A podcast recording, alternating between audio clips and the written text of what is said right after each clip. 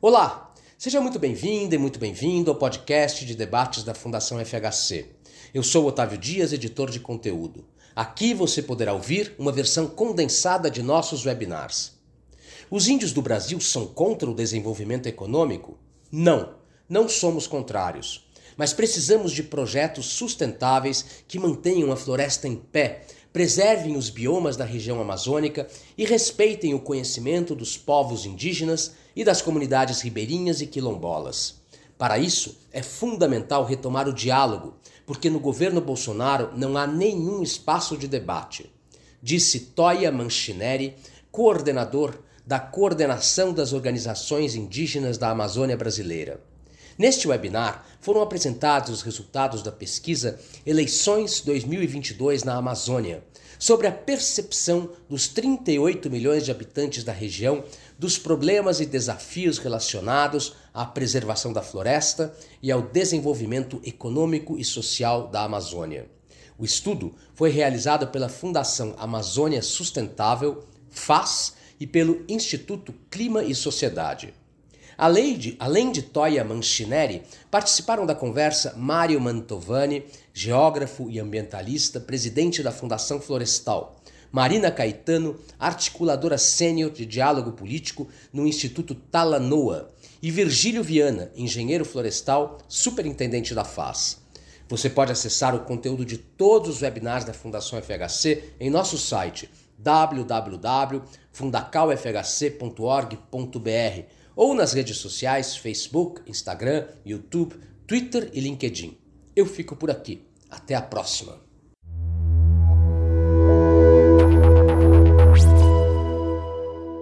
Antes de passar a palavra ao Virgílio, queria terminar dizendo uh, que nós valorizamos muito essa parceria com a FAS. Essa é a primeira vez, Virgílio, eu, eu espero que ela uh, se repita porque eu acho que vocês têm uma coisa que é muito importante, que é não apenas conhecimento sobre a região, mas como enraizamento uh, na região. Vocês conhecem a região uh, amazônica. Uh, e acho que nós não vamos encontrar solução para esse problema, que é um problema nacional com repercussões globais, sem uma participação ativa de quem conhece de perto e tem uma atuação permanente na Amazônia. Então, é com grande satisfação que nós realizamos esse primeiro evento. Eu espero que sejam, seja o primeiro de muitos outros. E com isso, eu passo a palavra a você, Virgílio, e agradeço desde logo aqui a presença também do Mário e da Marina. Vamos lá. Tá ótimo, Sérgio. Bom dia a você, bom dia ao Mário, a Marina e a todos que nos acompanham aqui. É um prazer fazer essa primeira produção conjunta né, no Instituto Fernando Henrique Cardoso, e faço só uma notinha de rodapé para dizer que o nosso ex-presidente Fernando Henrique Cardoso é um embaixador da FAS. É uma categoria é que nós inauguramos com ele. É um, uma pessoa que nos dá aí, é, um, uma chancela muito relevante como um grande estadista que foi à frente do país e como grande referência e continua sendo é, para todos nós. Então é um prazer estar aqui com, com, com você, Sérgio, com todos os, os colegas aqui. Eu queria começar a minha fala é, é, reiterando o, o, óbvio.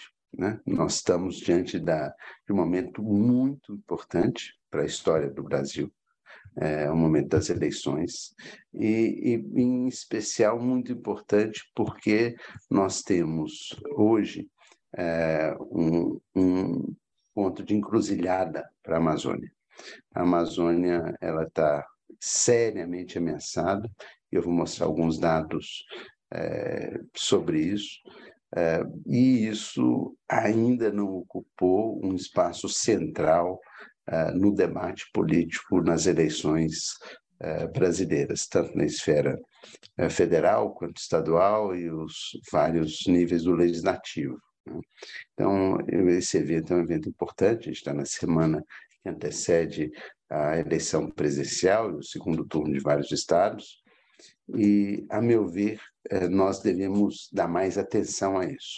E a maneira que nós vamos é, enriquecer esse debate de hoje é, está baseada numa pesquisa de opinião que foi feita pela FAES, com apoio do IX, e que é, eu vou apresentar aqui alguns resultados.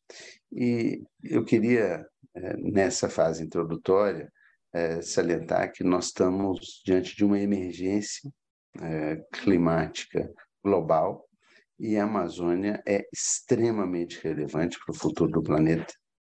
E, além disso, ela é extremamente relevante para o futuro do Brasil. É, é, é essencial né, reiterar que os rios voadores, que são jatos de baixa altitude que trazem a umidade da Amazônia, eles, isso é relevante e estratégico para a produção agropecuária brasileira, que depende de chuva. Sem chuva não temos agricultura, nem pecuária, etc. É essencial para a geração de energia hidroelétrica, porque sem água das chuvas não temos os rios que abastecem Itaipu e tantas outras hidrelétricas brasileiras.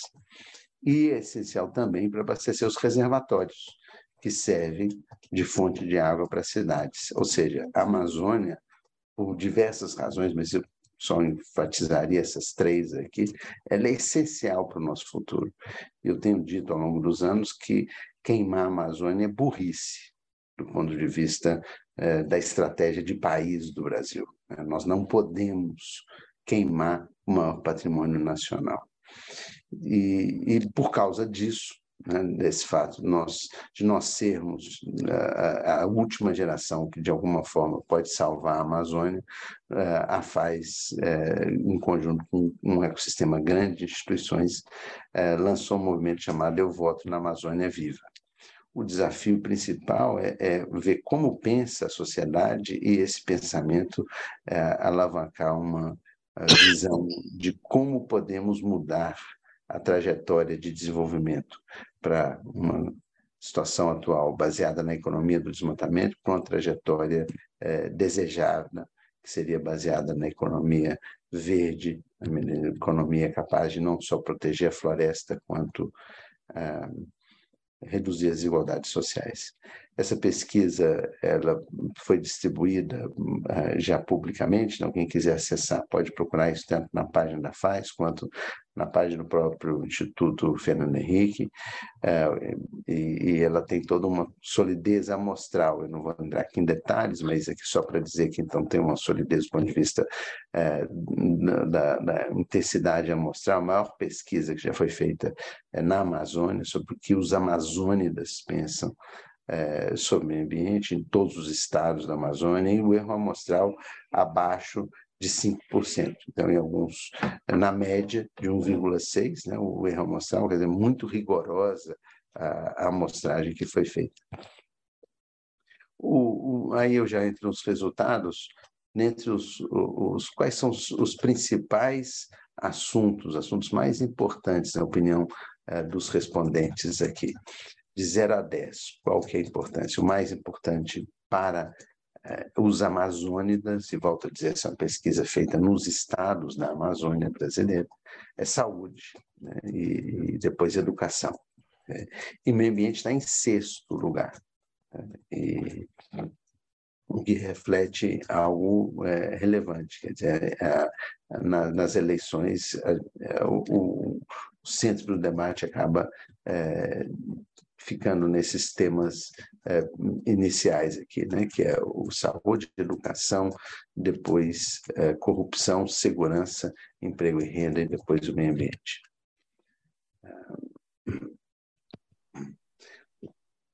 Quais são os temas que você gostaria que fossem debatidos pelos candidatos no que diz respeito à Amazônia? Então, esse aqui é um mapa das palavras, então, a, a, os, os, eleitores da Amazônia é, colocam no centro é, da preocupação combate ao desmatamento, diminuição das queimadas, garimpos, preservação da floresta e desenvolvimento sustentável. Esses são os temas principais.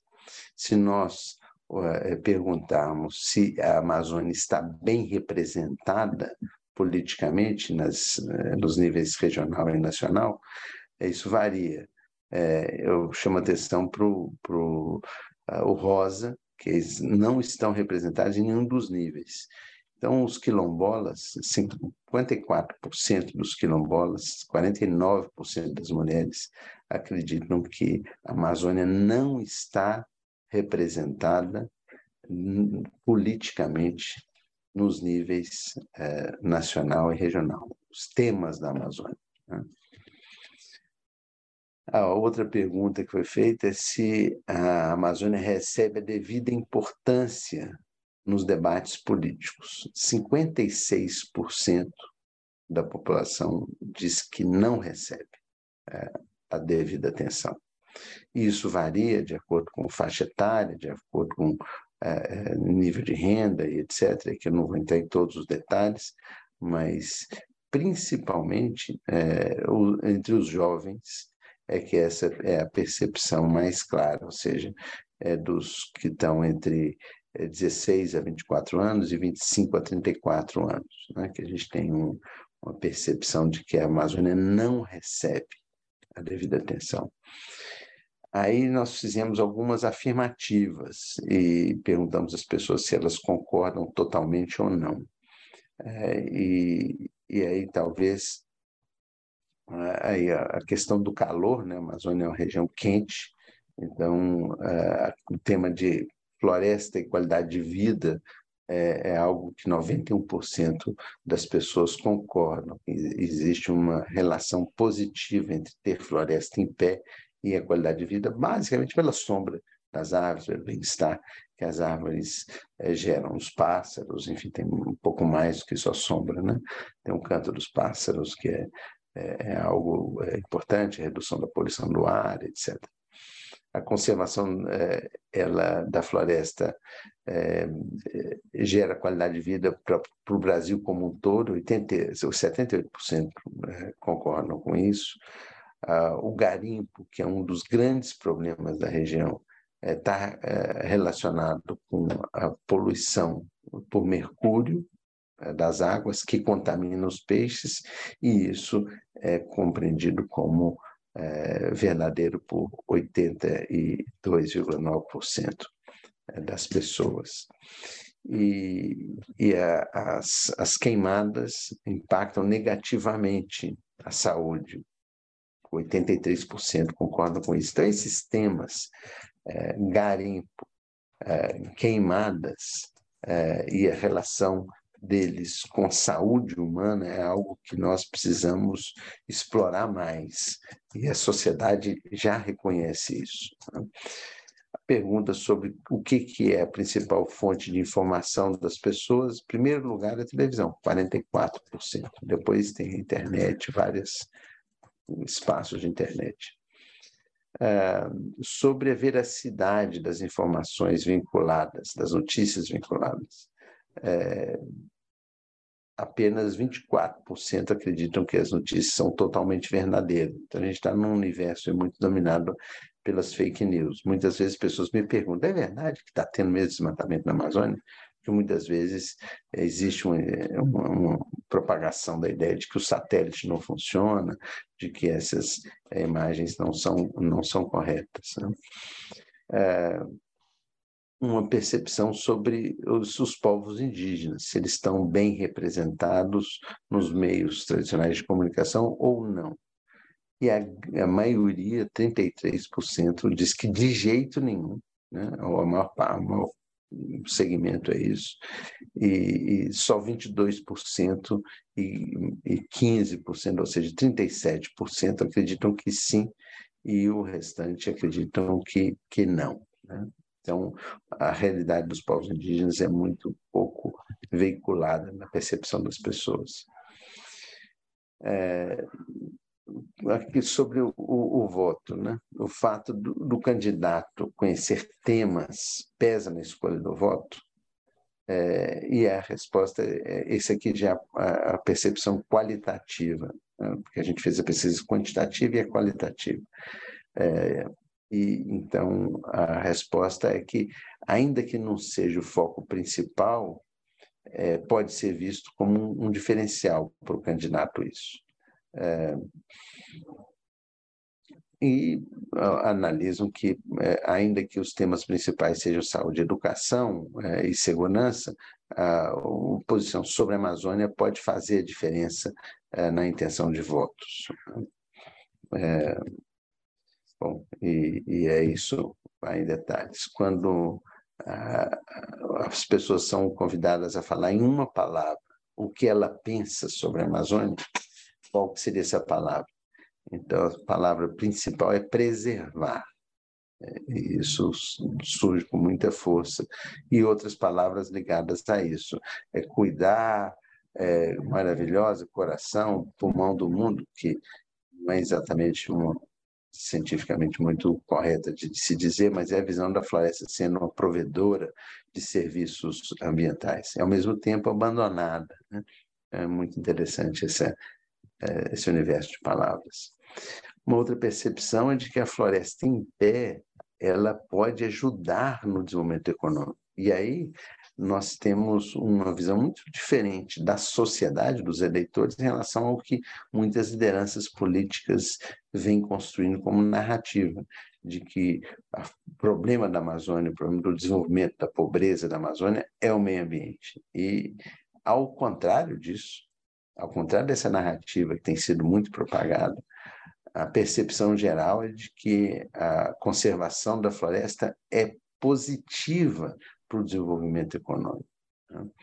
É, então, isso é, é, uma coisa que emergiu de uma forma muito clara é, nessas é, entrevistas. E, e ela, é, entretanto, não, sozinha não consegue substituir as outras atividades econômicas. Então, aí surge daí uma visão da, do público pesquisado que é, é necessário desenvolver mais economia baseada com a floresta em pé. Né? É, então, esse, essa pesquisa foi extremamente rica, eu acho que ela seja muito debate, estou muito interessado em ouvir a perspectiva é, dos colegas que fazem parte da, do evento de agora. E para concluir né, é, essa, é, essa pesquisa, eu queria acrescentar dois dados é, relevantes já que nós estamos num contexto de segundo turno, né? É, tanto é, fazendo uma comparação com os dados oficiais é, do Instituto Nacional de Pesquisa da de Pesquisas Espaciais, o INPE, que é um órgão do governo federal que tem um sistema de monitoramento do desmatamento extremamente é, reconhecido e, e, e, tido como um dos melhores do mundo, é, de altíssima qualidade.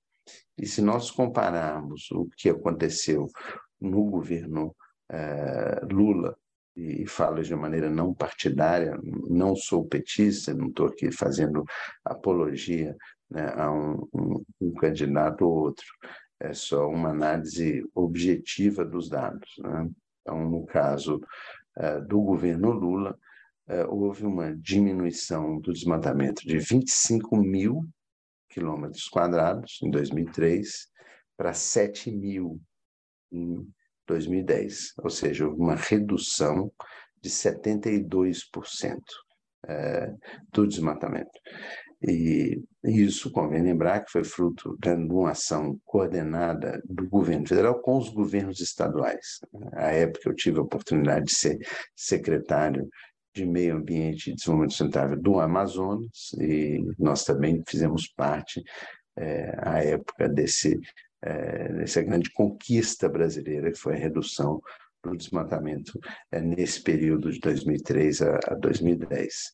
Nos últimos três anos, no governo é, Bolsonaro, nós tivemos um aumento de 10 mil para 13 mil quilômetros quadrados, ou seja, houve um aumento de quase de 30%, 29% de desmatamento. E, e isso é algo é, bastante preocupante, em especial porque o ano de 2022 deve levar um aumento ainda maior, deve ser algo é, da ordem de 15 mil quilômetros quadrados. É, essas são as estimativas atuais, ou seja, apontaria para um aumento da ordem de 50% é, no, no, atual governo. Então, acho que a, a comparação é uma comparação bastante é, relevante do ponto de vista de história. E do ponto de vista de narrativa, eu acho que é importante olhar aí sobre as, o que vem sendo colocado nos vários debates, os compromissos, né? é, de, cada, de cada candidato. E, e por fim, é, queria deixar essa imagem da Amazônia, que eu apresentei gráficos muito crus aqui, sem nenhuma imagem, e, e como o, o Sérgio é, Falso disse ao início, a, a Fundação Amazônia Sustentável, é a fundação que eu é, dirijo nesse momento, é, ao longo dos últimos 15 anos, desde o seu nascimento, aliás, nós estamos preparando para comemorar 15 anos no ano que vem, ela trabalha com comunidades ribeirinhas, comunidades quilombolas, comunidades eh, tradicionais de, de, um como um todo e aldeias indígenas da Amazônia eh, profunda. E a gente acredita que é possível né, e gente, nós temos muito, muitos resultados sobre isso, é possível gerar prosperidade com a floresta em pé. Então, eu queria deixar acesa aí a chama da esperança, como nos lembra sempre o Papa Francisco. Nós não temos razões para otimismo, porque nós estamos diante de uma emergência climática, mas nós temos a obrigação moral de sermos esperançosos. Então, com esse tom de esperança, eu termino aqui essa provocação inicial e devolvo para o Sérgio aí a moderação do evento. Virgílio, muitíssimo obrigado. Antes de passar pela ordem a palavra para o Mário e depois para a Marina, é, não resisto a fazer dois é, comentários. Uh, um deles relativo aos gráficos de desmatamento que você acabou de nos mostrar. Uhum. E você mencionou o INPE. E, e, me lembro como se fosse hoje, faz é, três, três anos e, e vários meses, é, o ataque desferido pelo governo contra o então uh, diretor-presidente do INPE, do INPE, o Ricardo Galvão. E, e justamente uh, o objetivo era de controlar aquele órgão e quebrar, digamos assim, quebrar o, o termômetro, né? num momento em que várias forças haviam sido desencadeadas na direção, digamos, de uh, destruir o organismo da Amazônia é, o ataque do governo objetivou quebrar o termômetro de tal maneira que não houvesse a mensuração deste preocupante aumento do desmatamento que se verificou e ainda se verifica é, naquela região. É, o outro comentário é, é um pouco para passar a palavra para o Mário. Mário, é, é, os dois, é, enfim, duas questões aqui norteadoras do nosso debate são de, essa a importância da Amazônia no processo eleitoral que estamos eh, vivendo e, obviamente, a importância da Amazônia para o desenvolvimento eh, brasileiro e como um bem público global, que não é o pulmão do mundo, o, o Virgílio eh, assinalou isso bem, né? mas cuja importância vai além das fronteiras brasileiras. Mas um, uma coisa que me passou pela cabeça, acho que é um enorme desafio, você tem uma militância longa no meio ambiente, é como será possível articular, é, de um lado, essa preocupação é, é, mais terra a terra, por assim dizer, do eleitor médio, é, com os temas de saúde, é, educação, é, segurança, com a Amazônia. Né? Eu acho que os caminhos nós sabemos, a importância da saúde é, para a segurança também. A, a, a Amazônia está sendo tomada pelo crime organizado, isso tem repercussões nas cidades da região. Então, eu acho que uma das funções que a gente poderia desempenhar coletivamente é ajudar a, a amarrar essas duas coisas de tal maneira a que essa preocupação eh, que se expressa na, na, excelente pesquisa que vocês é, fizeram se traduza, digamos, na escolha de representantes que possam, de fato, é, atender a essas expectativas. Mas, Mário, já falei muito, a palavra é tua. Ô, Sérgio, primeiro agradecer, né? De a gente estar de novo juntos. Eu, quando estava na SOS Mata Atlântica, tínhamos Fernando Henrique como nosso aconselhador, nosso fundador também, naquele momento, nos anos 80, quando, com o governo Montoro, com as organizações que estavam no processo da redemocratização, fazem um movimento daquela história, estão tirando o verde da nossa terra. E olha como é que o tempo passa, a gente está vendo exatamente isso acontecendo agora em outro bioma. Né?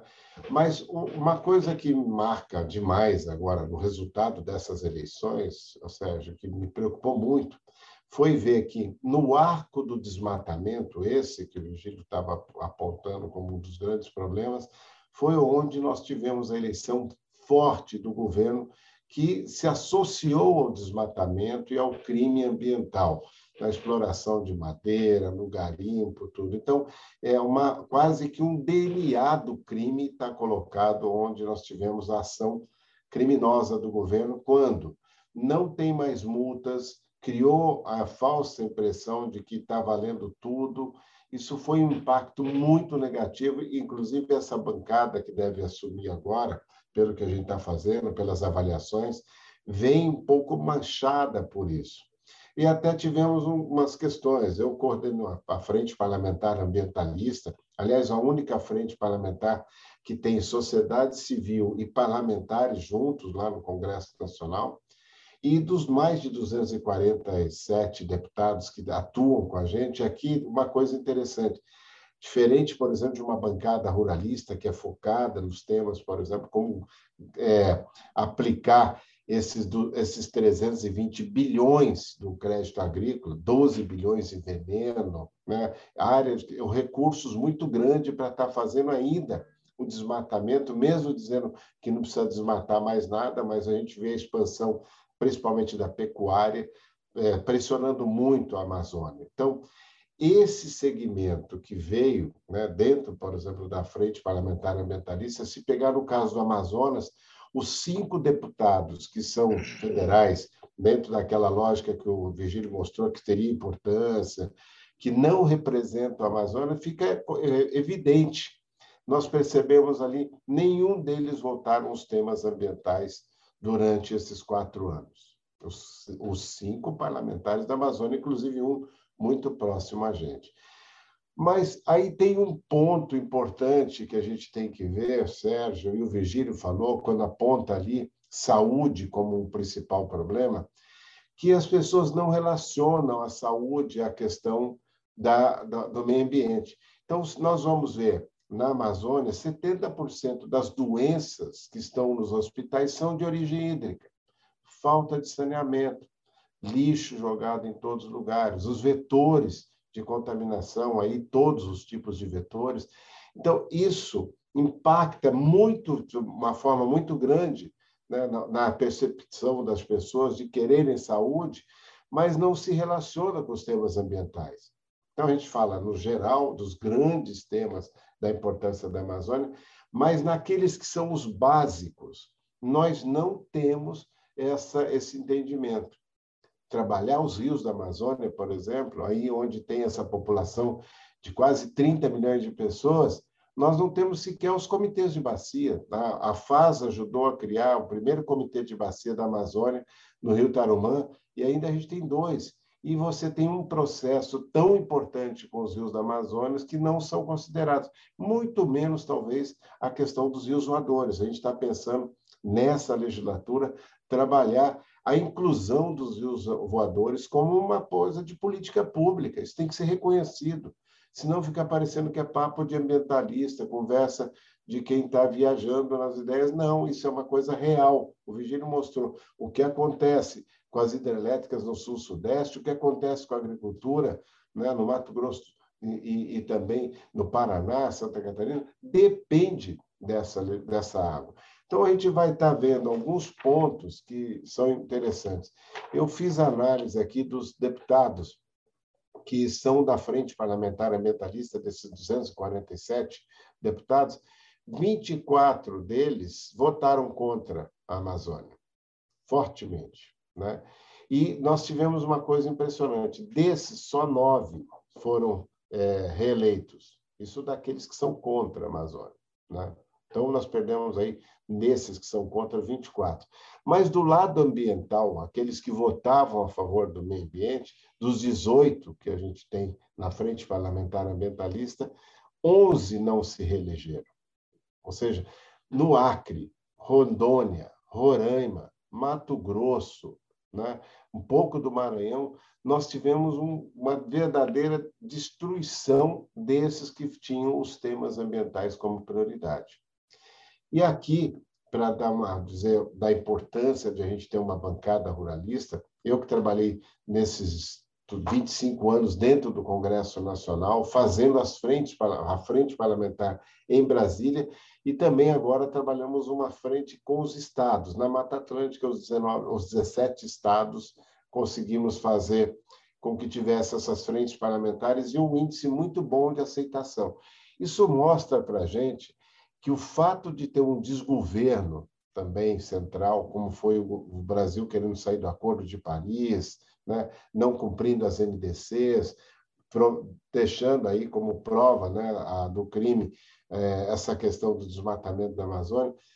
A questão dos, sub, dos governos subnacionais são importantes. A gente vai ver agora nessa COP, os governos da Amazônia vão estar fora do estande do Brasil, fazendo sua, seu esforço, como tem o hub da sociedade civil, que não conseguiu, desde que assumiu esse governo, fazer uma interlocução. Aliás, nós perdemos recursos.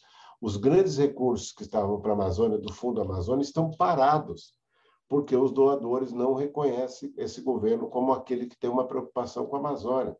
Nós estamos falando de 3 bilhões que podiam estar sendo usados agora numa fiscalização muito melhor, numa forma de trabalhar muito melhor. E não vimos os parlamentares de, eh, buscando isso. Pelo contrário, eu ainda não tenho esse estudo, mas a gente precisava avaliar, por exemplo, o caso das emendas né, secretas. Todas as denúncias que a gente viu até agora estão praticamente na Amazônia, né? começar pelo, pelo Maranhão. Então, no uso errado desses recursos. E lógico que o fundo, o fundo, o fundo de, de para eleições, o fundo eleitoral, garantiu também muito desses que vieram aí. Mas eu estou colocando isso para a gente ver que nós temos desafios importantes. Por exemplo, ter essas frentes estaduais também na Amazônia, para ter um espaço para que a sociedade civil possa se aproximar daqueles que representam em Brasília e não fazem a lição de casa com relação à Amazônia. E uma outra coisa que talvez um esforço que a gente vai estar fazendo como Fundação Amazônia Sustentável, Sérgio, é ter uma lei para a Amazônia na Constituição está lá que é Patrimônio Nacional Amazônia, Mata Atlântica, Pantanal. Deixamos de fora, naquela reconstrução de 88, o Cerrado, a Caatinga. Não vamos conseguir uma PEC para incluir o Cerrado, porque o setor desse agronegócio atrasado não deixa sequer avançar esse debate sobre a PEC do Cerrado, mas com a Amazônia, eu acho que devido a essa emergência climática, esse tema, como mostrou muito bem a pesquisa, ser um tema importante, talvez seja uma forma de trabalhar, como a gente fez com a lei da Mata Atlântica, que mostrou que era efetivo você ter uma lei especial. Não dá para ter esse código florestal escrito pelos ruralistas como um código geral. Não é o mesmo caso do Rio Grande do Sul e da Amazônia. A Amazônia não é o mesmo rio, não dá para você falar de APP na área de preservação permanente da mesma forma que você fala na Mata Atlântica ou no Cerrado. Então, são outras realidades e a Amazônia precisa de um marco legal para que a gente possa estar trabalhando esses pontos positivos mostrados. Né? A bioeconomia, trazer essa economia da floresta, o turismo, trazer esses temas que são importantes, em contraponto àquilo que foi apontado aí né, na pesquisa como se o pequeno garimpeiro pudesse ser uma forma de riqueza. Não tem um pequeno garimpeiro. Uma máquina daquelas que estão na floresta custa milhões. Uma, uma draga no rio custa milhões. E não é um pequeno. O pequeno é descartável nesse processo. E sem contar o lado do criminoso desse ouro que, como o Instituto Escolhas trabalhou, mostra que isso é com muita ilegalidade nessa área, além de estar associado ao crime. Então, nós vamos ter que fazer uma, uma, um novo, uma nova estratégia de política pública, de levar nessas assembleias, nesses lugares, com esses que fizeram essa resposta, com a sociedade, dizendo: olha, é isso que nós queremos desses políticos.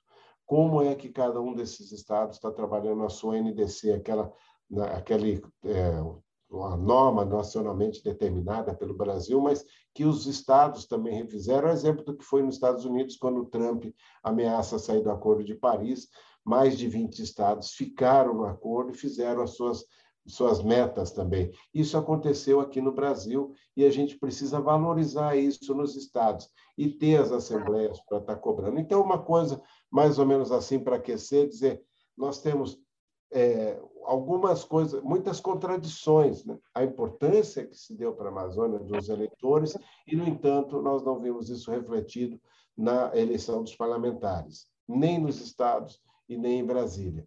Né? E ainda o governo agora tentando, né, de certa forma, dizer que não é nada disso. O Vigílio colocou muito bem essa fake news de dizer que a Amazônia não está sendo destruída, que é nada disso. A gente viu isso também pior ainda. Você deu um exemplo do INPE, mas eu diria da Embrapa, quando você tem aí um dos pesquisadores hoje representando o setor do agronegócio, com aquele número mágico de que torturaram, aliás, os números para dizer que o Brasil tem mais áreas verdes, mas que não é assim, não é essa distribuição e não é um número absoluto. A área verde no Brasil ela, é ela é muito distinta, 10% apenas de um bioma na Mata Atlântica, e a, e a Amazônia, se continuar esse processo, nós vamos ter um ponto de não retorno já acontecendo daqui a pouco, nos próximos 4, 5 anos.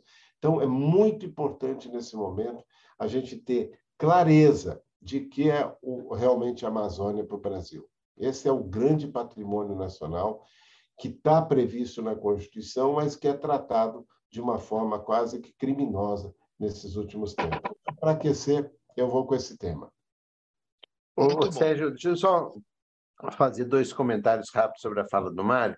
É, e, e, eu acho que é, é muito importante, Mário, nessa relação com a bancada é, parlamentar, ambientalista e, e a frente a, a parlamentar ambientalista e a frente agropecuária mostrar que é do interesse da produção agropecuária nacional manter a floresta em pé. O desmatamento da Amazônia já está afetando negativamente a produção agropecuária com o aumento do período de seca, o período de estiagem, sem chuvas. E a outra coisa é que está fechando mercados importantes para aquele setor exportador do agronegócio.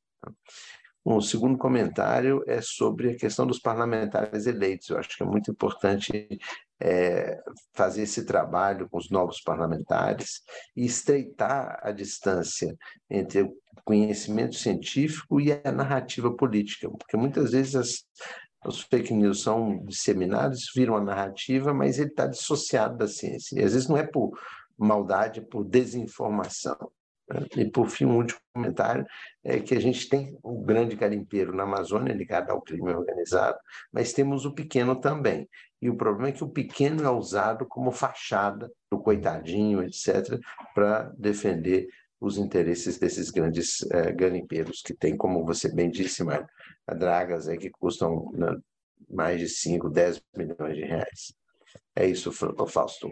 E só para passar para a Marina, um outro ponto que eu não falei, Virgílio, que você participou, foi a questão do PPCDAN, esse programa que foi construído para a redução do desmatamento na Amazônia e que teve efetividade.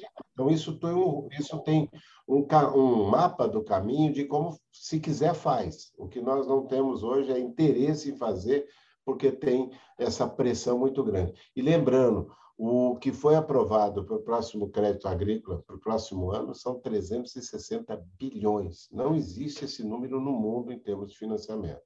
Então, nós vamos ter que fazer uma avaliação muito mais séria, porque parte desse agronegócio ruim está considerando que esse dinheiro vai vir para continuar irrigando esse câncer que foi da destruição do meio ambiente nesses últimos tempos. São os caras que mais odeiam né, o meio ambiente, que votam contra e que jogam contra dentro do Congresso Nacional. Só para alterar o Código Florestal, que foi mais de 50 iniciativas no Congresso Nacional. Então é isso, Marina. Vamos lá. Marina, é, eu vou te passar a palavra, já não era já não era sem tempo, né? mas só mencionar que tem muitas perguntas e, e perguntas muito interessantes que já nos chegaram. Eu queria deixar aí no radar do Virgílio e do Mário uh, alguma, algumas delas. Né? Eh, vou, uh, eu não posso fazê-las todas. Né? Então, o, o Thierry, eh, a identificação é só Thierry, faz uma pergunta sobre como, como será a atuação do Brasil na COP, na próxima COP, na COP 27. É claro que você tem um cenário nacional ainda uh, embaralhado, mas você fez uma menção importante, a possibilidade de uma atuação dos estados, seja no âmbito interno, seja no âmbito eh, externo, que eu acho que é um tema importante eh, a, ser, a ser explorado. A outra pergunta é, é uma pergunta que vem do ex-ministro Furlan, é, que consiste no seguinte: quanto custaria uma estratégia efetiva de combate ao desmatamento que estabelecesse prioridades, ou seja, que concentrasse recursos, pelo menos num primeiro momento, naqueles municípios de maior incidência é, deste, é, deste fenômeno, né, desta destruição. E eu relacionaria isto com uma pergunta que nos foi feita aqui pelo Alexandre Cardoso. Ele fez várias considerações interessantes aqui. Eu vou selecionar uma, uma, uma questão, que é a capacidade que o Brasil tem de tomar conta da Amazônia eh, sozinho. Né? É, é, qual seria a importância da ajuda internacional e em que termos ela poderia se dar para ser compatível com a soberania nacional. Chama atenção para o fato de que, para surpresa de muitos, o governo do Petro na Colômbia agora tem pedido, para minha surpresa, inclusive, né, um governo que tem uma raiz de esquerda, tem feito acenos uh, aos Estados Unidos, se valendo da relação especial que a Colômbia tem com os Estados Unidos, para pedir ajuda dos Estados Unidos para tomar conta da, da Amazônia colombiana. Né? Então, são essas preocupações aqui que estão no radar não é para respondê-las agora, eu só queria deixá-las anotadas aqui, porque as perguntas vieram aqui numa eh, copiosa enxurrada de muita qualidade. Marina, a palavra é tua e já não era sem tempo, te peço desculpas. Marina. Olá, pessoal, sem problemas. Primeiro, agradecer, né, ter sido convidada para esse debate super importante. Eu acho que não é coincidência que tem outros debates acontecendo ao mesmo tempo que o nosso em relação às soluções para a Amazônia. Agradecer muitíssimo a instituição FHC e a FAIS, são organizações que eu admiro e acompanho há bastante tempo. É, e, bom, acho que é foi muito propício eu ter falado, acho que os organizadores fizeram um bom, é, uma boa, é, tiveram uma boa ideia de me colocar depois do Virgílio e do Mário, porque muitas das coisas que eu ia trazer, eles já trouxeram, então a gente pode fazer um debate ainda mais focado. Então, acho que eu primeiro falar rapidamente, eu sou articuladora sênior do diálogo político do Instituto Talanoa, que é um think brasileiro, um think tank brasileiro que olha para a política climática, que faz análise de política climática, então, a gente tem, tem como esse objetivo né, focar nesse avanço das políticas públicas que possam responder à emergência climática através de um debate qualificado. E, claramente, o tema da Amazônia é um tema que a gente vem encontrando bastante e tem trabalhado muito nos últimos anos, e Rapidamente, né, essa ideia de Amazônia no centro do mundo, né, o Virgílio e o Mário já falaram muito bem sobre isso. A gente não está falando da importância da Amazônia somente para o Brasil, somente para a América do Sul. O Sérgio falou de cruzar fronteiras e cruza. É uma preocupação. Eu, eu estou recém-chegada da Alemanha e não se fala de outra coisa. E é impressionante como o nível de debate lá em relação à preocupação com o que, que vai acontecer se os números de desmatamento continuarem subindo nos próximos anos. Então, a Amazônia está no centro do mundo pela sua importância, por ser essa fábrica de chuvas, é uma expressão que eu aprendi recentemente com a Luciana Gatti, do INPE, que eu gosto bastante, ligada, Virgílio, aos, aos rios voadores. Então, ela é extremamente importante. E eu acho uma pena também que esse debate não está sendo feito dessa forma, especialmente pensando na nossa proteção, na proteção da nossa agricultura em relação a, a, a a seca e a falta de chuva, mas também em relação às nossas exportações. Eu acho que a gente não está debatendo isso, em especial debater o desenvolvimento das pessoas que estão no centro do mundo. Então, rapidamente, falando sobre a, a, o que a gente tem feito no, no, no Instituto Talanoa, nós temos uma ferramenta, um programa que se chama Política por Inteiro, que acompanha, né, em tempo crítico, as mudanças é, anunciadas ou realizadas pelo Executivo Federal, bem como seus efeitos. E eu estou trazendo isso, porque acho que para a gente falar do futuro da Amazônia, a gente precisa entender um pouco desse passado recente, do que aconteceu nos últimos anos, de um panorama bem breve. Então, dentro desse política por inteiro, a gente faz essa, essa, essa visão geral da, da política ambiental e climática do Brasil, o que está acontecendo, e a gente, obviamente, tem bastante foco na Amazônia. Então, a gente lançou uh, em 2020, na verdade, né, o Amazônia por inteiro, que foi um panorama né, de dois anos, então, uma análise né, das políticas públicas federais entre 2019 e 2020. E nós temos, dentro do Política por Inteiro, também um foco na Amazônia, que aí já é um monitoramento desses sinais relevantes do que tem acontecido relacionado à mudança do clima nos estados da Amazônia Legal. Então, rapidamente, o que a gente encontrou nessa publicação foram muitos atos né, infralegais da administração pública federal e todas com, com impactos relevantes na Amazônia. A gente sabe sabe muito bem em relação às extinções de departamento, mudança de vinculação de órgãos, extinção de colegiados importantes, isso tudo relacionado ao enfraquecimento dessa governança na, na região amazônica, e claramente a gente, a gente chegou a essa conclusão de que os critérios para essas tomadas de decisão e para todas essas mudanças que aconteceram nos últimos, entre 2019 e 2020 foram critérios políticos e não frutos de discussão técnicas, mesmo nós tendo, a gente tem agências, nós temos pesquisadores fantásticos que já fazem um trabalho e que já conseguiram, inclusive, né, reduzir o desmatamento no passado. E dentro do Foco Amazônia, rapidamente, acho que essa é uma imagem é, em relação ao arco do desmatamento e como as cidades que mais desmatam votaram no primeiro turno. Acho que é uma imagem, não essa exatamente, é uma imagem do Rodolfo Salmo, que é um pesquisador, é, e ela rodou as redes sociais em relação, tinha até uma, uma, uma é, marcando, né? Vocês podem ver o desmatamento aumenta entre 2019 e 2021 nos pontinhos marrons e uma concentração de uma votação né, no, no governo Bolsonaro, é, nesses pontos em que houve maior nível de desmatamento. Então, isso é uma das análises que a gente fez, essa foi a décima desse ano. A gente tem uma análise mais geral, que são as análises mensais de política, que saem, é, enfim, que saem, obviamente, todo mês, e a gente resolveu fazer, ah, já tem 10 edições dessa do Foco Amazônia. Então, um resumo né, desses atos, nós já conhecemos, mas só para trazer, essa ineficácia no comando e controle, para coibir essas ilegalidades, ausência de investimento em pesquisa e inovação, e essas políticas de Amazônia, para a Amazônia que se, se basearam na militarização, nas famosas GLOs, né, na garantia da lei e da ordem, e essas portarias da Força Nacional de Segurança Pública. E agora a gente vai quer falar do futuro, né, depois de trazer esse breve... É, esse breve relato do que aconteceu nesses últimos quatro anos, então, a gente está pensando em recomendações para o governo federal, e eu acho que aqui é importante dizer, né, a gente tá, é, já apresentou esses planos de 10 pontos para a descarbonização do Brasil, a gente sabe que tem outras organizações é, estão também colocando ideias né, do que, poderia ser feito com o federal, e nós temos conversado com muitas delas. Né? Nós fazemos parte, por exemplo, do Observatório do Clima, nós acompanhamos o trabalho da concertação, então acho que é muito importante que a sociedade civil está alinhada com essas possibilidades, com essas recomendações para o governo federal, mesmo que, é, é que muitas delas têm perspectivas diferentes. Então, a gente organizou isso e a gente lançou é, esse plano agora em setembro. Então, são esses 10 pontos é, dentro né, de, um, de um programa que a gente tem chamado Clima e Desenvolvimento, que são as visões para o Brasil 2030, e nesses 10 pontos é muito interessante de, de, perceber que, de alguma forma, direto ou indiretamente, todos eles passam por uma perspectiva de desenvolvimento para a Amazônia. Eu vou apresentar no próximo slide né, o principal ponto, né, que é um novo plano de controle do desmatamento, com as ações que a gente indica, mas, sem dúvida, todos eles, se a gente pensa né, na exportações livres de desmatamento, a gente está falando no novo é, o novo Supply Chain Act, né, que vai começar na Alemanha a partir do ano que vem, nas relações Mercosul-União Europeia, que demandam uma melhoria nas salvaguardas ambientais do Brasil e nessa perspectiva de produtos livres de desmatamento. É, quando a gente fala de reestruturação e fortalecimento de órgãos ambientais, a gente está falando de uma perspectiva, principalmente a partir do IBAM e do CMBio, que perderam parte de sua força nesses últimos anos, que não conseguiram nem, o IBAMA não conseguiu nem utilizar metade, acho que foi metade do orçamento, mais ou menos, esse ano, aplicação de multas. Então, acho que a gente tem toda essa. É muito interessante perceber que a descarbonização do Brasil passa em, muito pela Amazônia.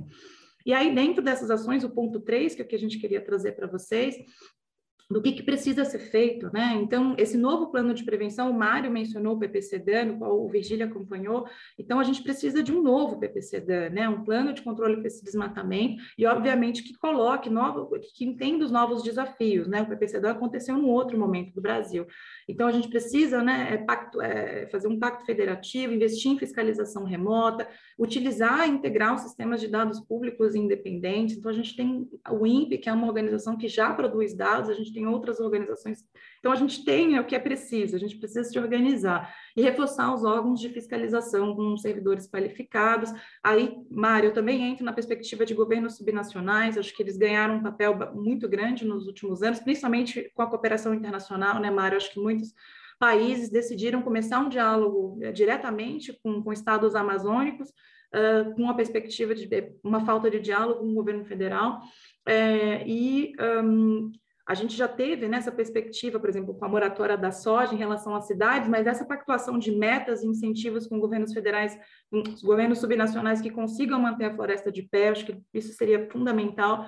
Programas de revegetação de, de, áreas desmatadas, a gente não precisa só reduzir o desmatamento, mas a gente precisa também reflorestar, e os impactos que a gente espera com isso, um, um aumento do PIB né, da região, né, taxas maiores que o resto do país, uma redução do Gini, o que, que é o Gini? Né, o coeficiente de, de concentração de renda em toda a região, e uma redução da criminalidade, que também foi citada tanto pelo Mário quanto pelo Virgílio, né, e desmantelamento desses grupos criminosos. E, por final, outros pontos que eu acho que a gente pode considerar a partir de 2023, né, como eu falei, esse plano de prevenção e controle do desmatamento, mas metas e incentivos econômicos para a manutenção da floresta de pé, restauração e revegetação, investimento em pesquisa e inovação, né, a Amazônia 4.0, né, tão, que está em debate, a gente precisa avançar com isso, Uh, infelizmente, o Brasil está num, num, caminho contrário, né, de tirar investimentos de educação e pesquisa nos últimos anos. A gente precisa ter uma retomada, a integração tecnológica da, da, da, da, região e uma retomada, né, do, do Fundo Amazônia, como o Mário Mantovani bem falou, temos 3 bilhões parados no Fundo Amazônia,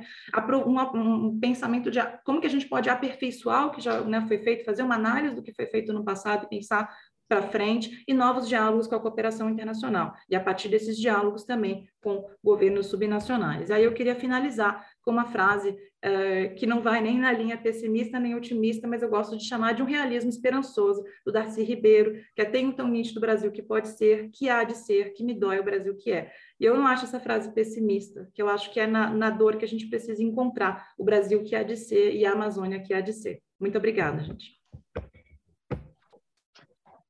Show. Que coisa. Bom que mulher é muito sintética, eu acho ótimo. É isso, acabou. Nós aguardamos ainda, mas acho que a essa altura, com esperanças cada vez menores, é que o Toya Manchineri se junte a nós. Então, digamos, vamos continuando aqui, nós quatro, eh, vocês aí jogando e eu de vez em quando tocando a bola aqui. Eu tinha, eu tinha lançado aquelas várias perguntas, Virgílio, você emenda, mas só uma coisa que me passou ouvindo a excelente exposição da Marina e, e, e, digamos, de alguma maneira contrastando as ambições com as possibilidades dadas pela composição do Congresso. Né? Ainda que a, a 30 de outubro é, tenha um final feliz, o fato é que os, os uh, interesses anti-Amazônia eh, tem uma predominância, ou pelo menos uma presença forte no Congresso. Então, eu, eu sugeriria que, a bola para você depois, Mário, fazer um exercício do seguinte tipo, ok, quais são os, os gols contras que a gente não pode, os gols contra que a gente não pode tomar de jeito nenhum? Né? É, e quais são aquelas duas ou três bolas que estão ali perto da área que a gente tem que chutar em gol? Porque, evidentemente, o, pro, o programa máximo não será possível num, num intervalo de, de quatro anos. Né? Virgílio. Olha, ótimas perguntas e ótima intervenção da Marina. Começo fazendo só um, um brevíssimo comentário sobre a, os dados que a Marina colocou. E, e essa sobreposição das altas taxas de desmatamento com votos a favor do Bolsonaro, é, elas são explicáveis porque são os locais onde a economia está se beneficiando a curto prazo com o crime. Então, como o governo tem dado um sinal verde para o crime organizado relacionado à extração ilegal de madeira, a garimpo ilegal de madeira e a grilagem de terras públicas, também feita de forma ilegal, essa economia do desmatamento gera um, um conjunto de interesses que apoia é, o, o, atual governo federal. E também alguns governos estaduais. Né? Importante a gente lembrar também que teve a eleição de vários governadores estaduais muito, muito alinhados com essa agenda da destruição da Amazônia. É, sobre as perguntas, ou Sérgio, que você colocou, foram ótimas perguntas. Vou começar aqui até em, em deferência ao, ao ex-ministro Furlan, que foi presidente da, do Conselho da Fundação Amazônia Sustentável durante oito anos, e, e, ele perguntou sobre a, quanto custaria uma estratégia de combate ao desmatamento. é, eu, nós estamos trabalhando exatamente nisso, é, em conjunto com o Instituto AIA e uma, com uma rede de instituições parceiras, para calcular o custo né, da prosperidade da Amazônia com a floresta em pé. E aí tem duas dimensões. Uma, uma dimensão mais senso estrito, que é olhar quanto custa reequipar o IBAMA e os órgãos estaduais de meio ambiente, etc., que eu chamo de agenda mais estritamente ambiental, mas é essencial nós pensarmos numa agenda sistêmica, que é o que nós acreditamos mais. Quer dizer, nós temos que criar prosperidade na Amazônia, temos que melhorar, ah, como a Marina muito bem colocou, coeficiente de Gini, né, que mede a desigualdade. Temos que erradicar a pobreza extrema. Então, nós estamos falando de um investimento da ordem de 10 a 20 bilhões de dólares por ano. E isso está relacionado com uma pergunta que, que o Sérgio também é, trouxe aí ao debate, formulada pelo Alexandre Cardoso. É, se o Brasil tem ou não capacidade de tomar conta da Amazônia sozinho. E aí a resposta a gente teve sim uma, uma capacidade de fazer isso basicamente sem ajuda internacional, né, com pouca ajuda internacional. É, que são aqueles dados que eu mostrei que é, na, na administração é, do ex-presidente Lula, o desmandamento saiu de, de 23 no início do, do governo para 7. Então, isso foi feito basicamente com recursos nacionais, ainda que tenha tido alguma coisa de cooperação internacional é, nesse período.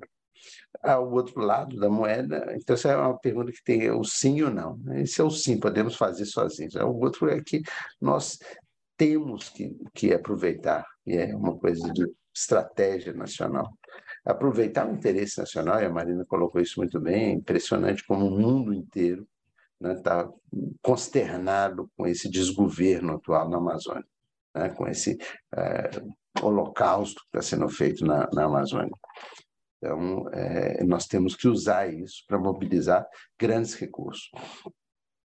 Um, um, um, um, artigo que eu escrevi há pouco, Sérgio, até saiu ontem na Folha, e convido aí os, os que estão nos acompanhando aqui, quem quiser aprofundar um pouco disso, tem um artigo que eu publiquei ontem na Folha de São Paulo.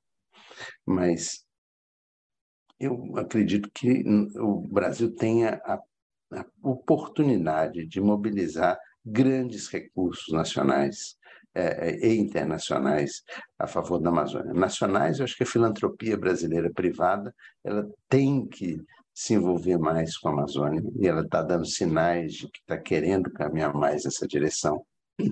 E o, a filantropia internacional e os governos internacionais devem também ser mobilizados para isso e estão ávidos por uma oportunidade.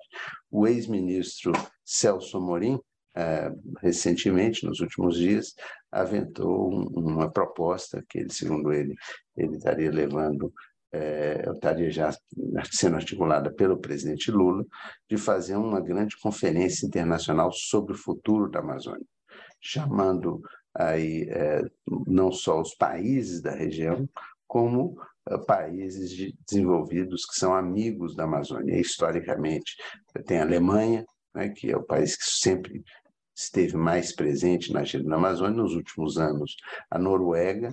E depois a França, a Grã-Bretanha, os Estados Unidos, enfim, outros países que, em menor escala, contribuíram, mas são parceiros que podem contribuir. O Japão também, e a própria China. Eu acredito em alguns países que têm um papel muito relevante para o futuro da Amazônia, isso foi aventado, isso aparentemente está na pauta.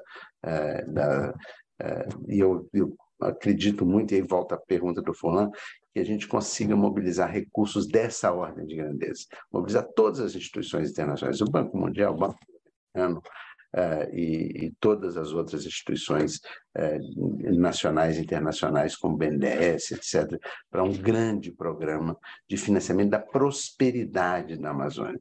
E eu acho que a, a questão não é combater o desmatamento apenas, né? é, é alavancar uma economia verde inclusiva, uma economia com a floresta em pé inclusiva, preservando a Zona Franca de Manaus, que tem um papel extremamente importante, muitas vezes mal compreendido é, em, em, outras partes do Brasil. Então, eu acredito que essa mobilização de grandes recursos é muito importante. Eu vejo que o, o, o Toya, Toya é, entrou... juntou a nós, é.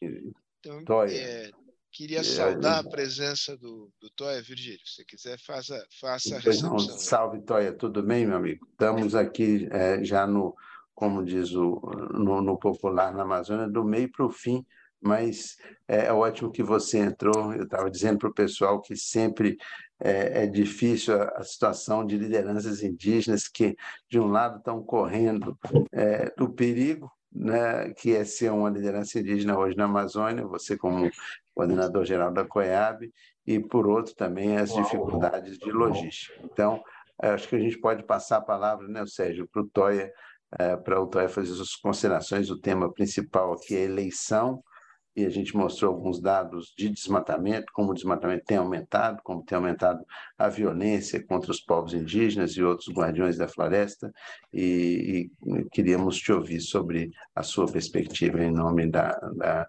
da COIAB e, e das instituições indígenas que você representa. Muito obrigado aí, Vigílio e todos pelo convite, né, e para tratar desse tema sobre né, o futuro da Amazônia, né, e das questões né, é, das eleições né, de 2022. Né, Para nós, né, eu vi uh, três falas aí né, sobre o desmatamento, inclusive a sua, né, sobre o desmatamento, sobre né, a pressão né, que acontece não só nos territórios indígenas, mas na Amazônia de uma forma geral, né?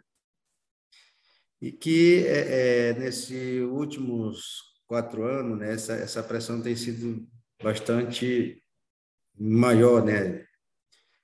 É, e, aí a gente vê que, como é de conhecimento de todos nós, que é a falta realmente do Estado né, com programas efetivos né, que possam alcançar né, os territórios indígenas, né, as unidades de conservação né, e aquelas terras que ainda não foram destinadas. Né?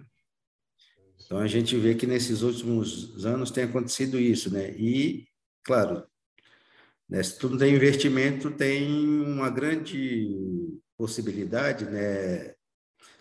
É, das pessoas que fazem a grilagem adentrar nos territórios né, e fazer né, o que estão fazendo hoje, né? Que é depredar o meio ambiente, né? E eu penso que o futuro da Amazônia ela passa pela pela consciência de todos nós, né? É o futuro do, do Brasil, não só da Amazônia, né? mas do Brasil. Ela passa pela uma consciência, eu penso que do povo brasileiro de uma forma geral, né? Porque é, a gente vê que, é, se tratando especificamente da Amazônia, né, nós temos muitos, é, talvez os países vizinhos, a Europa, os Estados Unidos, conhecem mais a Amazônia do que nós mesmos brasileiros, né? Então, também passa pela, pela, pela, o futuro passa pela essa questão da gente ter a, a, as nossas riquezas e os biomas como uma riqueza nossa, uma riqueza do povo brasileiro, dos povos indígenas, dos povos da floresta. Né? E que podem ser utilizadas né, para o bem comum de todos nós. Né? Claro que respeitando as regras né, e que nós temos realmente também tenhamos leis né, que, que possam né, é, é, coibir os ilícitos. Né? É, que me perguntaram uma vez, realmente os índios são contra né, o desenvolvimento né, do país, né, da Amazônia? Eu falei, não, os índios não são contra, mas também não são a favor, né, porque nós temos que ter é, programas pensados para a Amazônia, né? Programas que incluam realmente a sabedoria, o conhecimento né, das pessoas que aqui vivem, né? Que eu acho que a gente trabalhando dessa forma, nós podemos estar tá, é, tá trabalhando né, as riquezas, né, o país usufruindo das riquezas né, que, que aqui tem, né? Respeitando, claro, né, as potencialidades né, e, e, os biomas onde estão essas riquezas, né? Eu acho que é, é, está faltando muito né, é, é, isso, né? E eu tiro um exemplo do, do, do, do Acre, né? Quando foram feitos o zoneamento ecológico, econômico e social, né? né, para ver a aptidão realmente né, de que o Estado tinha né, para fazer o seu chamado desenvolvimento. Então, penso que, que, que é, nós temos que, que olhar para a Amazônia dessa forma também, né, respeitando né, o conhecimento, incorporando esses conhecimentos nesses programas, né, para que a gente possa realmente ter, ter a floresta em pé, como, vamos dizer, é, para ter somente a floresta em pé, não, claro, ela regula, ela regula um bocado de situações, né? É, ela pode até não ser o pulmão do mundo, mas eu acho que 60% ela, ela, ela pode, podemos dizer assim, né? E que é, é um patrimônio que deve ser preservado com toda a sua riqueza, né? tanto né, de culturas, de conhecimento, mas de é, de plantas medicinais que ali estão, que a gente não conhece, não sei quantos por cento, mas tem muita coisa para ser feita. Então, acho que é, nós temos que, que é, no futuro, talvez pensar, Vigílio, num, num, num programa, talvez de educação, né? Porque é, é, tu vê, né? As últimas é, essa eleição, né? É quase que o Bolsonaro ganha, né? No, no primeiro turno, né? E aí, em cima de que proposta ele, ele trabalhou? Né? Em cima de nada.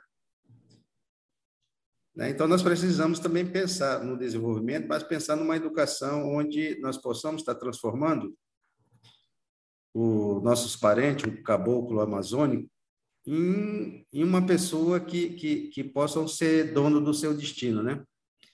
Que, caso contrário, nós vamos estar é, replicando somente né, o que já, já vem sendo, aliás, vai continuar sendo é, é, é, o voto, o voto eleitor vai continuar sendo uma grande festa, né, sem poucas pessoas conscientes e a maioria do nosso povo sem nenhum conhecimento. Né, é, eu falo não só povos indígenas, né, mas toda a Amazônia, vamos dizer assim, né, é, sem nenhum conhecimento do que vale realmente é, o dia do, do voto e o que o nosso representante representa no Congresso, né? que podem né, fortalecer é, nós como povos ou fortalecer, vamos dizer, outras outras atividades né, que, vão destruir o meio ambiente, vão destruir nossa identidade cultural enquanto povos indígenas, enquanto povos amazônicos, né? Então, penso que, que também passa por isso, Vigílio, né? É, não só a questão financeira, mas também essa questão, por exemplo, da, da, da conscientização de uma nova de criar novos caboclos, vamos dizer assim, com indígenas, com um pensamento entendendo o mundo global, né? Não só o mundo dele ali, né, do rio dele, né? é fazer com que ele entenda que todas as políticas que, que os Estados Unidos ou a Europa ela constrói, ela pode influenciar no rio dele. É mesmo que ele nunca saia de lá e venha em Manaus, nem nunca ele saia de lá e vá em Rio Branco, mas a coisa é, é, é vai influenciar, né? Então, penso que, é, é, indo muito direto no assunto, nós temos um, um grande desafio que é trabalhar essas políticas públicas, né? é, para que possamos realmente é, tanto respeitar né, o direito dos povos indígenas, dos quilombolas, dos extrativistas, dos ribeirinhos, como de todo o povo da, da, da, da Amazônia, né, mas também fazer com que é, é eles possam viver é, com dignidade né, nos seus, seus né, né, nas suas colocações, nas suas comunidades, nas suas aldeias, né? acessando né, é, as políticas públicas. Né? Então, acho que esse é, é um, é um grande desafio para nós, enquanto é, lideranças, né, pesquisadores, né, que, que olham para a Amazônia e que vivem na Amazônia. Né? É, e eu penso que, que, que a eleição do Lula é também não, não, não, não, não dizendo é, que o Lula é o, é o, é o melhor, mas nos dá uma oportunidade para a gente reconstruir tudo que nós construímos no passado, né? Eu acho que é isso que, que, é, que, é, que é importante para nós nessa, nessa, é, nesse momento tão especial que estamos passando enquanto povo brasileiro, que são as eleições, né? É, se der o contrário, gente, eu, eu, eu, eu vejo que, que nós vamos ter é, muitas mortes, mais ainda do que já existe hoje. Nós vamos ter uma, uma Amazônia depredada, né? E, e, e, com o Congresso que nós, que nós que foi eleito, né, é, nós vamos estar perdidos, como diz aqui, no mato sem cachorro, né? Então é necessário, né, que a gente é, realmente a gente unifique nossos esforços né, para reconstruir tudo isso que, que foi destruído né, é, é, do povo brasileiro, do povo indígena principalmente. Né? É, por exemplo, agora nós temos uma, uma tem uma é, no, no, orçamento né, 2023 Bolsonaro corta 95%, quase 95% dos recursos da saúde, né? Ou seja, né? Nós vamos começar como nós começamos, vamos dizer, no primeiro governo do Lula com relação à saúde indígena. Né? Então, nós voltamos 18 anos atrás, 20 anos atrás. Né? Então, nós temos que, temos tudo isso aí, gente. E fico grato pelo convite, né? E muito importante esse debate, né? Nós temos muitas propostas boas aí, por exemplo, de programas estruturantes, né? Que que deve ser construído né, em conjunto. Obrigado aí. Toia, te agradeço muito. É, valeu a pena te esperar para te ouvir. E a partir da tua fala, eu queria puxar dois fios aqui. Um, um para o Virgílio e o outro para Mário e, e, e Marina. Né? Para o Virgílio é o seguinte: é, o Edson Carlos fez aqui uma pergunta, na verdade, ele faz uma constatação de que há interesses de investidores institucionais é, e de privados e, filântropos internacionais de investimento é, na Amazônia na área de, digamos, de desenvolvimento com base na biodiversidade, gerando ah, fármacos e, e produtos nessa área. Como é que é possível articular essa perspectiva com a valorização dos conhecimentos tradicionais dos povos indígenas e como é que, digamos, é, isso pode se reverter é, em benefício é, das populações locais? Quer dizer, esse é um tema que está sobre o qual tem uma regulação apropriada, é um tema que aprofundado o suficiente ou não? Essa é a pergunta para você, Virgílio. A pergunta para o Mário e para a Marina é a partir desta constatação é, que, que o, o Toya fez, é, e que, enfim, todos nós fizemos anteriormente, de que é, o mar não está para peixe, para usar de novo aqui uma, uma metáfora do mundo animal, o Congresso é um Congresso adverso à agenda ambiental. O que, que é factível, é, quais, quais deveriam ser as prioridades ofensivas e defensivas num futuro governo eh, no cenário eh, de eleição do Lula. Virgílio, você começa aí por fármacos Legal. e conhecimento tradicional e depois a gente. É, eu vou fazer uma fala, mas eu vou provocar o Toya para contribuir com ela também, é, porque eu acho que tem uma legitimidade muito importante do Toya nisso daí. É, essa pergunta do, é, Edson Carlos, ele, ele fala um, um pouco é, da questão do, do posicionamento atual do governo em cooperação internacional.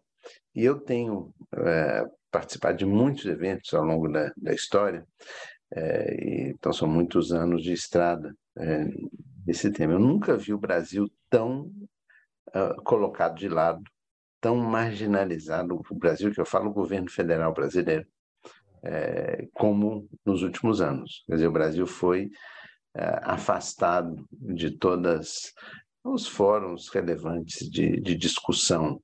Né? E quando participa, participa de uma maneira é, não é, condizente com o histórico do Brasil, que é um país líder nessa agenda internacional e talvez o símbolo maior seja Rio 92, né, que já há muito tempo atrás, 30 anos, mas que foi organizada pelo Brasil é, e anfitrionada por nós.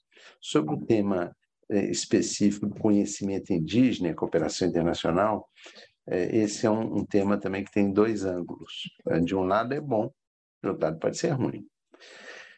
É, se é feito um fármaco, né, um, um produto farmacêutico, com o conhecimento tradicional sobre uma planta, e isso vira uma molécula que é sintetizada, essa molécula pode ser sintetizada aqui, ou na China, ou no Japão. Né? E muitas vezes é isso que acontece e os povos indígenas não recebem nada por esse conhecimento tradicional associado. Existem mecanismos, teoricamente, que poderiam dar conta disso, mas na prática, se nós olharmos o quanto que isso está chegando na ponta, é semi-zero. Né?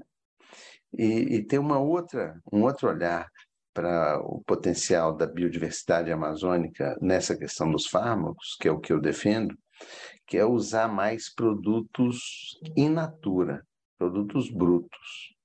Ou seja, o óleo de andiroba, é o, o, óleo da, da, castanha da Amazônia, e, e etc, etc.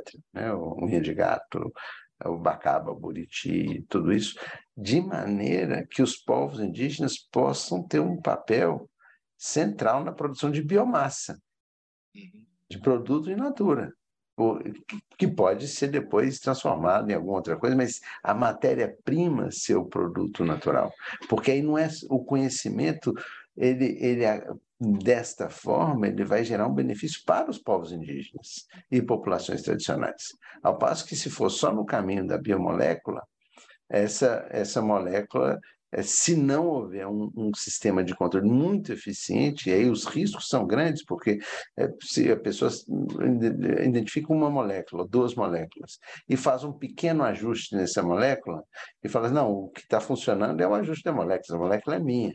Então tem toda uma discussão muito complicada nesse tema, que eu acredito que a gente não deva pular de maneira cega é, no, no, no, carrossel da, da alta tecnologia. Eu acho que a tecnologia pode ser, mas ela não é o principal caminho. O principal caminho é usar os produtos que saem das aldeias. Né? Eu, eu olho para a Amazônia como um, um, um, lugar onde, na minha visão de prosperidade, é, as aldeias indígenas e comunidades tradicionais deviam ser fornecedoras de barcos e barcos de, de, desses produtos todos, do buriti, da bacaba, do açaí, do etc, etc. E, e não é, é, deixar o seu conhecimento virar uma molécula sintetizada em qualquer país do, do mundo. Toia, qual é a sua visão? Bom, Vigílio, é, tem uma situação né, que é, a gente vem debatendo sobre a questão dos conhecimentos dos povos indígenas, né? E uma das questões é que é, alguns conhecimentos nós temos que é, dar para a gente tipo socializar, né? É, é, compartilhar, vamos dizer, esse conhecimento com outros, né? Tem outros tipos de conhecimento que é mais nessa área que tu está colocando, que essa a gente também deixa de, de uma próxima geração, né? Para debater isso enquanto nós tenhamos nossos nossos biólogos, nossos é, pesquisadores formados, né? né para para trabalhar essa, essa questão como um dono do processo, vamos dizer assim, né? E claro, ou a gente muda a lei no Brasil, né? Que eu acho que é um dos caminhos, né?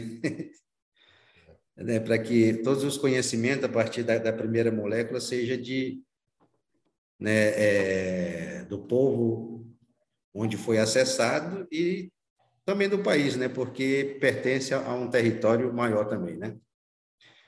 Mas penso também que é, é, nós temos outros produtos, né, é, em termos de é, dos povos indígenas, não só com relação à própria medicina, né, ou com, com relação a, a, a, a, produtos, vamos dizer, o abacabo, o açaí, né, o cupuaçu, é, mas podemos também trabalhar é, outras questões, como, por exemplo, como a questão do cacau nativo, né?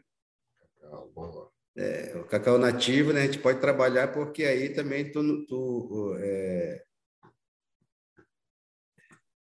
tu trabalha por período, né, que ele está lá e, e, outro período tu faz uma outra atividade também para não, para a gente também não, não, não nos tornar, vamos dizer, apenas é, produtores, né, para o grande mercado, né? Mas eu acho que utilizar esses espaços né, de, de, de, é, de tempos né, de, para que a gente possa utilizar esses produtos né, e aí é, é, levar para a nossa comunidade. Um outro, uma outra situação também é a questão da própria cultura, né, como né, muitos povos indígenas já vêm trabalhando. É, é por exemplo, Yawanawá trabalha muito com a cultura, o povo Runicuim também trabalha muito com a cultura, né? que podem estar tá, tá, tá trazendo. Mas é necessário né, é, uma política pública para atender né, essa, esse mercado, né? que hoje, por exemplo, nós temos um, um, uma política de cultura que ela não é, não é muito específica os povos indígenas, ela é geralzona. Né? Então, é necessário a gente, é, a gente é, construir políticas públicas né, para a Amazônia pensando nesses povos que ali vivem. Né? pensando nos povos indígenas, nos extrativistas, no, na, na galera que mora na cidade, nas periferias, né? Para que a gente não, não leve, não traga para a Amazônia muitos enlatados, vamos dizer assim, né? Como, como é sempre feito, né? E é, é o modo de, de, de, da gente, vamos dizer, trabalhar com o próximo governo, nós pensamos enquanto povos indígenas, é a retomada da conversa, né? porque no atual governo nós não tivemos nenhuma, é, nenhum espaço de conversa, muito pelo, de debate, né? de, de, de conversação, mas pelo contrário, foi tirado todos. Né? E aí construir políticas públicas, por exemplo, que, que realmente é, seja voltado para a nossa realidade, como é a questão da própria PNGAT, né? que é a Política Nacional de Gestão Ambiental em Terras Indígenas, né? que foi construída a várias mãos, né? com a participação massiva dos povos indígenas, né, dos parceiros nossos de ONGs ambientalistas e do próprio governo, né? Então, acho que dessa forma nós podemos estar é, é, é trabalhando essas políticas que vai realmente de encontro o anseio, né, e que vai dar certo, né? É, é dentro do território, porque isso que, que, que é o importante, né? Então, essa é que nós, que nós pensamos em, em, em voltar a dialogar com o novo, com o atual, com, com o próximo governo, né? E claro, as mobilizações continuarão, né? Mesmo no próprio governo, no próprio governo Lula, né? É porque a gente vota nele é que vamos ficar de braços abertos, né? Com questões que que a gente sabe que, que, que né, é uma composição de, de, né, de partidos, né? E nem todo mundo pensa igual, né? Então, como a gente também não pensa, como o povo de também não pensa igual. Outros, uns querem fazer, por exemplo, mineração em terras indígenas, né? Outros não, né? E aí a, minera, a mineração, quanto o ouro dá lucro, dá lucro para o atravessador, né? Dá lucro para quem está comprando no final lá, né? Mas para os povos indígenas só traz é, a destruição e para os municípios que também não fica nada, né? É, em termos de, de, de, de é, de próprio investimento, em termos de, de renda, não, não fica nada, fica só apenas destruição. Né? Ok? Toia, brigadíssimo. Vigílio, nós estamos aqui com uma questão de tempo. É, temos mais assim uns cinco minutinhos, já nos acréscimos aqui da partida. E, e, se você me permite achar uma boa, uma boa ideia, acho que a gente podia tentar arrematar aqui essa excelente conversa com aquela discussão, digamos, de quais são os, os gols que podemos marcar e os gols que devemos evitar de tomar nos próximos quatro anos, dada a realidade com que nos defrontamos no Congresso, mas partindo eh, da premissa otimista, talvez realista, de que o próximo governo seja o governo do presidente Lula e, portanto, mais favorável eh, ao avanço da agenda socioambiental. Se você achar uma boa ideia, eu passaria a palavra. Vamos inverter agora. Começa a uhum. Marina aí, que está é. né, tá, tá de espectadora já há bastante tempo, depois o Mário arremataria. Oi, Sérgio. Bom, então, é, eu acho que tem uma perspectiva de retomada, né, que acho que eu trouxe um pouco na minha, na minha fala, que eu acho que tem muita, assim, muita coisa, mas tem coisas que podem ser feitas e retomadas de uma perspectiva e aí um pouco mais tradicional, né, de controle de redução do desmatamento. Eu acho que comando e controle é algo que se consegue fazer, mesmo com, com o Congresso. Acho que não depende necessariamente do Congresso. E eu acho que essa perspectiva de conectar as políticas econômicas do novo governo com políticas de desenvolvimento, pensando na Amazônia, pensando no Brasil todo, mas pensando especificamente em Amazônia, em bioeconomia, em aproveitamento desses recursos naturais, mas com manutenção da floresta de pé, acho que é um, é um grande desafio que o governo precisa colocar, e para isso ele precisa investir em, em pesquisa e inovação. Vou ter que bater nessa tecla de novo, né? parece, mas é fundamental para que a gente consiga é, tirar do papel as boas ideias. Um, e por último, acho que é um aproveitamento dessa perspectiva da cooperação internacional, não como salvador, eu acho que a, a cooperação internacional traz um adicional, porque o governo precisa querer, eu acho que o governo federal, ele tem com esses fundos, e a gente não está falando só do Fundo Amazônia, a gente está falando de várias outras perspectivas, de Fundo Clima, de, é, enfim, de, de, de de várias, de, enfim, de empréstimos, de várias coisas que estão à disposição de, de um governo para se conectar com políticas públicas. Então, eu acho que não, não, não necessariamente a gente precisa de projetos pontuais a partir desses fundos, mas acho que o governo federal ele tem que se posicionar de uma forma a direcionar esses fundos. Então, acho que isso é, é, é, são os primeiros três pontos que eu acho que a gente precisa pensar, e obviamente, acho que o Mário vai poder falar mais sobre isso, a gente vai ter que ter um, um diálogo extremamente estratégico com esse novo Congresso, que, apesar de tudo, teve uma eleição histórica, né, Toya, de, de indígenas, a gente teve cinco deputados federais indígenas, dois senadores, então, no fundo, a gente também tem algum nível de, de discussão e debate que pode ser qualificado, com certeza, muito desafio uh, pra, com essa próxima legislatura. Mário. Legal. Boa. Bom, primeiro, que bem-vindo, Toya. É sempre bom a gente ter essa participação. Lembrar aqui que a Joênia conseguiu, semana passada, junto com a gente, aprovar a PEC do clima, a inclusão do clima na Constituição. Isso foi talvez uma das grandes conquistas aí, uma contribuição fantástica para o Joênia, e eu espero que essa nova bancada venha para isso. Mas eu, eu vou no, no prático aqui, viu, Sérgio? Nós temos talvez contenção de danos seria o, o papel para esse novo momento que a gente vai estar dentro do Congresso. Não pode passar a questão agora fundiária que estão querendo trazer, que está no Senado. Talvez o maior problema ambiental brasileiro é fundiário.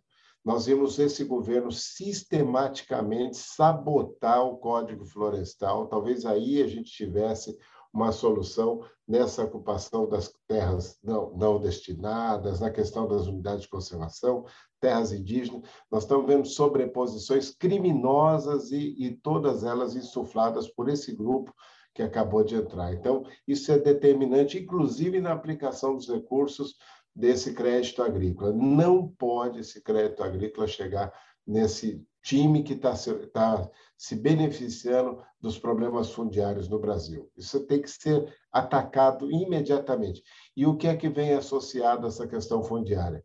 A questão das armas. Né? O Toia já era alvo, agora é muito mais, porque as armas estão nessa região sem controle algum. Então, nós temos aí, além da questão fundiária, a questão do, do da séria né, dos armamentos. Outro ponto para a gente trabalhar, a questão da judicialização. Nós tivemos até agora aquilo que o, o Senado, de certa forma, segurava a passagem da boiada que vinha aí da Câmara, isso foi interessante, e nós tínhamos grandes processos, daí quase 19, 20, que estão judicializados no STF. Se tiver uma alteração nessa composição, entrar esse desgoverno, continuar esse desgoverno, aí sim nós não vamos ter mais. Já perdemos uma parte do Senado e talvez na questão do STF, se aumentar essa coisa do número de, de, de ministros, a gente estaria talvez no maior retrocesso da história, porque daí sim nós não vamos mais ter esse controle. Sem contar o outro lado que a gente pode estar falando aí de um, de um, uma, de um fascismo instalado realmente nesse Brasil. Então, é, eu acho que a gente tem que continuar, o Toya falou muito bem, Terra Livre, todas essas manifestações, trazer a sociedade na participação, trazer os movimentos sociais de volta a esse debate da política pública, e até mesmo o Toya levantou uma questão importante dos municípios na Amazônia, o Virgílio trabalhou assim, alguma coisa nós tivemos com os municípios verdes no Pará, os municípios têm que estar estruturados nos, estados. Não é possível, os municípios hoje são depósitos de problemas, todos, né? depósitos de gente com a questão da saúde, com a questão da habitação, todos os problemas hoje acontecendo com as desestruturações desses municípios. Inclusive, criar um incentivo para que tivesse uma estrutura dos governos locais. Esse é um, um desafio que a gente teria para fazer para a Amazônia. E, por último, o PL do carbono que a gente teve a entrada desse PL, o Vigílio participou, Marcelo Ramos, tudo. Não podemos perder a oportunidade de ter uma legislação de carbono no Brasil. Talvez esse é o grande marco que a gente podia ter para que isso, essa grande oportunidade não se perca de interesses, como a gente já vem vendo com relação a Bia Kisses, a Carla Zambelli, todo esse pessoal que entrou nessa linha. E foi muito bem colocado para terminar. Nós fomos precursores, protagonistas nos temas ambientais, desde a de 92. Esses temas de carbono, de clima, de biodiversidade, não é papo de gringo, isso nasce na Eco 92, foi o Brasil grande protagonista de estudo e nós vimos nesses quatro últimos anos um desastre da presença do Brasil nesses debates que nós puxamos aí do ponto de vista global. Então, nós temos aí os desafios para tocar, e eu acho que fazer política é mais necessário do que nunca nesse Brasil, como nós fizemos na redemocratização, na própria Constituição, com o capítulo de meio ambiente que fez 40 anos, com o CISNAMA, que vem sendo desmontado, voltar a ter o CONAMA como um órgão formulador dessas políticas, aí sim a gente vai fazer avanço com os conselhos estaduais, coisas desse tipo. Então, um pouco é isso, Sérgio, a gente tem que trazer essa, esse choque de realidade de voltar a participar de política e não ficar delegando, como a gente está vendo, porque as delegações não foram né, o melhor que a gente podia ter para o próximo mandato. Muito bom, Mário. Aliás, o Marcelo Ramos não se reelegeu, né, que foi o, o, relator do, desse projeto sobre a regulação do mercado de carbono.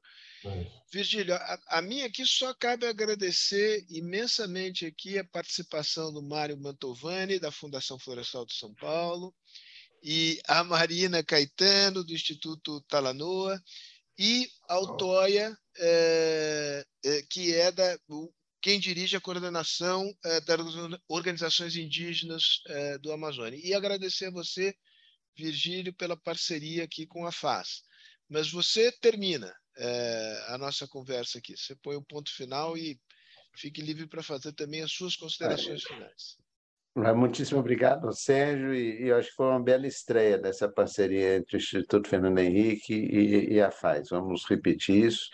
É, eu estou acompanhando aqui pelo chat é, é um, uma coisa muito interessante, que surgiu a ideia de um grupo já aqui, e um bom seminário é isso, que desemboca em coisas que podem dar consequência. Né? É, eu acho que essa ideia de um grupo voltado para esse tema indígena, e eu acho que é muito interessante é, a oportunidade pelo fato é, do Toia estar né, tá começando um mandato novo na COEAB, a FAZ ter terminado recentemente com a liderança da Rosa dos Anjos, que é uma liderança indígena que trabalha é, à frente do nosso programa indígena, um, um planejamento estratégico é, já feito, muito alinhado com muitas das preocupações que, que foram colocadas aqui no chat, pelo, que eu acho que foi muito, muito interessante, o Sérgio. A gente teve um chat muito rico aqui, eu procurei chat interagir excelente, um pouquinho. É. É, então, acho que vale até copiar, eu pedi para o pessoal dar uma copiada nos e-mails, montar esse grupo, a Giovana, que coordena o programa de políticas públicas da, da FAES, pode fazer um follow-up é, nisso daqui, a gente, enfim, compartilhar informações. Eu acho que o, o Talanoa, que está aqui com a Marina, né, é um parceiro natural, o Mário, que é polivalente e onipresente, está é, é, tá sempre aí nos nossos universos. Então, vamos tocar para frente, foi ótimo, e, e vamos é, esperar que esse seminário tenha contribuído de alguma forma para amadurecer o posicionamento de, de, de, daqueles que nos acompanham sobre a eleição de domingo. Acho que a Amazônia está em, em jogo, ela tem um papel muito importante para o nosso futuro e essa eleição vai ser muito importante para o futuro da Amazônia. E a maior prova que o tema se nacionalizou é que a fase é dirigida por um indisfarçável mineiro, né, Virgílio? Pois é, eu sou natural de Belo Horizonte, mas com muito orgulho também é, compartilho o título de cidadão amazonense. Opa. Eu moro em Manaus há, há 20 anos e, e há pouco tempo é, atrás é, recebi o título de cidadão amazonense, então eu comi, ou seja, um peixe que se chama jaraqui, e está cientificamente provado que quem come jaraqui não sai mais daqui. Então, é... é tão bom assim, é? É um espetáculo. Aliás, ah, é? vamos fazer um seminário do, do, do, Instituto conosco lá em Manaus. Vamos, e aí a gente vamos, pode fazer uma coisa vamos, tá, híbrida. Tá, tá aí você come jaraqui, quem sabe você não sai mais daqui. Eu saio mais volto. Legal, tá, gente. Tá, joia, valeu, um abraço. Olha, Maria. Tá, obrigado, obrigado. Um abraço, um abraço grande. Tá, tá,